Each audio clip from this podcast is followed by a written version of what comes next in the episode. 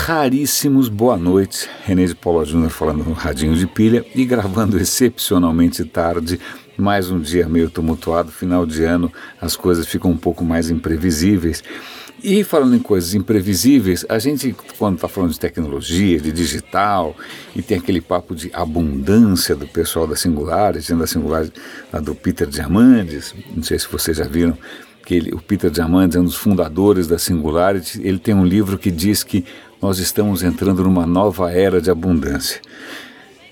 Deve ser abundância de problema, provavelmente, porque a própria Tesla, né, que é uma garota propaganda da disrupção da inovação, eles podem entrar numa fase meio complicada por uma questão bastante tangível: falta de cobalto. Na verdade, as baterias da Tesla, em princípio, são mais eficientes, são mais poderosas, tal, porque elas utilizam cobalto. O que acontece? Cobalto está na, na, naquela categoria de terras raras, de minerais raros. É muito difícil você encontrar cobalto. Na verdade, existem jazidas, mas acontece que essas jazidas estão distribuídas de uma maneira não muito favorável pelo globo. Por exemplo, a China tem jazidas cavalares e sentaram em cima. Na hora que a China sentou em cima das próprias jazidas de terras raras, e não é só cobalto, é uma série de outros, é, outros minerais e elementos que são fundamentais para a indústria eletrônica de ponta, o cobalto, o preço disparou. Então, em breve, é, a Tesla vai. Você ter uma ideia, se eu não me engano, o custo do cobalto num, num automóvel elétrico chega a algumas centenas de dólares. Né? Então, faz diferença. Então, a Tesla logo, logo vai acabar dando de cara aí com um limite que é um limite bastante concreto, que é um limite de uma determinada, de um determinado elemento químico que eles usam nas suas baterias. É interessante, é, vamos falando em, em química, é, só que interessante, os cientistas estão fazendo uma campanha contra purpurina. Por que purpurina? Porque purpurina é feita de plástico. Purpurina é, é minusculinha, é uma coisa, além de ser com um diâmetro minúsculo, um milímetro, alguma coisa assim, a espessura também é muito fina. Isso normalmente é feito de PET, de um tipo de plástico que é um horror, porque essas coisas vão parar nos oceanos e no que vão parar nos oceanos, a vida marinha, sobretudo as criaturas mais na base da pirâmide, elas muitas vezes comem essas partículas de plástico e acabam se morrendo, se intoxicando, e isso vai se concentrando na medida que você vai subindo na pirâmide alimentar. Então, os cientistas estão fazendo aqui uma campanha para o banimento completo do é, tereftalato de polietileno, que é o PET, é, que, que, é o que constitui a purpurina. Então a gente achando a purpurina relativamente inócua, não, não é. Né, ela faz parte dessas micro, é, microplásticos, eles chamam de microplásticos, que fazem uma grande parte da poluição do oceano. Olha só que interessante.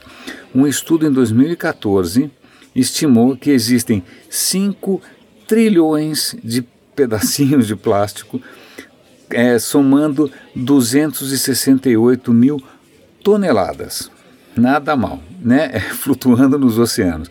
E os microplásticos, que, pô, purpurina, que você imagina que não faz mal a ninguém, e outras coisas parecidas com isso, 92% desse total. Então vejam que né, pequenos problemas em grande escala são problemas colossais e purpurina está, né, é, tá, infelizmente, contribuindo com isso também. Tem mais uma notícia interessante aqui, deixa eu ver. Uma delas diz respeito a. Eu sabia que eu tinha alguma coisa que eu não queria deixar passar. DNA. DNA, o seu código genético, ele é, entre aspas, escrito com quantas, entre aspas, letras? Em princípio, o DNA, não sei se vocês lembram, é quatro letras, certo? A, C, T. Bom, o que acontece? É, cientistas, há algum tempo atrás, começaram a experimentar uma coisa um pouco, um pouco assustadora.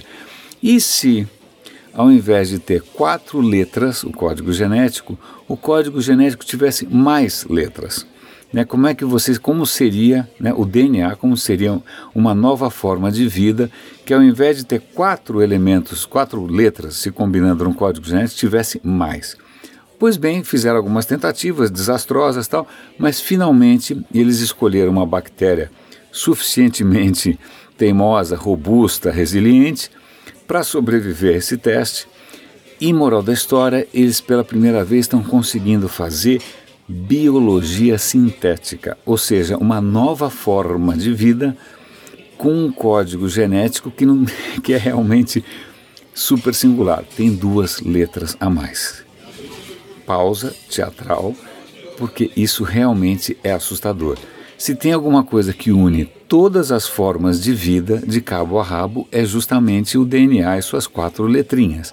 A hora que você cria uma forma de vida que se sustenta, que se reproduz com seis letrinhas, é, bom, é lógico que os cientistas estão fascinados, que isso é revolucionário, que isso vai permitir criar inclusive proteínas impossíveis, aminoácidos que não existiam. Né, mas eu ainda acho que daqui a algumas, algumas décadas alguém vai olhar para trás e vai reconhecer esse momento como um divisor de águas. Porque, convenhamos, de todas as disrupções possíveis, você mexer com o código da vida de absolutamente todas as criaturas, você literalmente criar uma nova, não é nem nova, é uma, é, é, eu nem tenho, bom, é lógico, tem, tem essa história de que isso em princípio comprova que a, a vida em outros planetas pode realmente assumir formas diferentes da nossa, por exemplo, um DNA com um número diferente de letras. Né? Se é possível fazer vida com um seis pares, com três pares, é, ao invés de dois pares de letras. Então, isso, bom, mas de qualquer maneira, bem-vindo à era da biologia sintética, em que é, eu não tenho ideia do que vai acontecer. Eu acho isso relativamente assustador. Eu vou dar o link para vocês verem isso com um pouco mais de profundidade.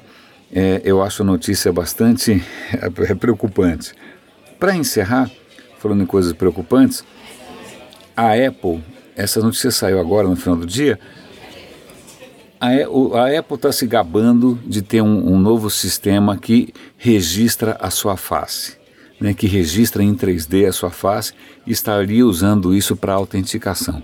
Pois bem, saiu agora a notícia de que essa informação sobre o seu rosto está sendo compartilhada com aplicativos. Então, se você já ficava preocupado né, da Apple registrar o seu rosto, agora imagine que ela está compartilhando essa informação com outros aplicativos. Eu vou dar aqui detalhe para vocês, vou dar o link para vocês verem com um pouco mais de detalhe, mas digamos que a notícia não é assim motivo de alegria. É raríssimos. É, minha garganta está um pouco é, um pouco sofrida aqui, é, talvez eu perca a voz. É, é, espero que tenha valido a pena gravar mesmo num horário tão avançado. É que eu não gosto de deixar passar. Né? O radinho é, nasceu para ser diário e tem que continuar sendo diário. Raríssimos. Um grande abraço, René de Paula Júnior falando aqui no Radinho e até amanhã.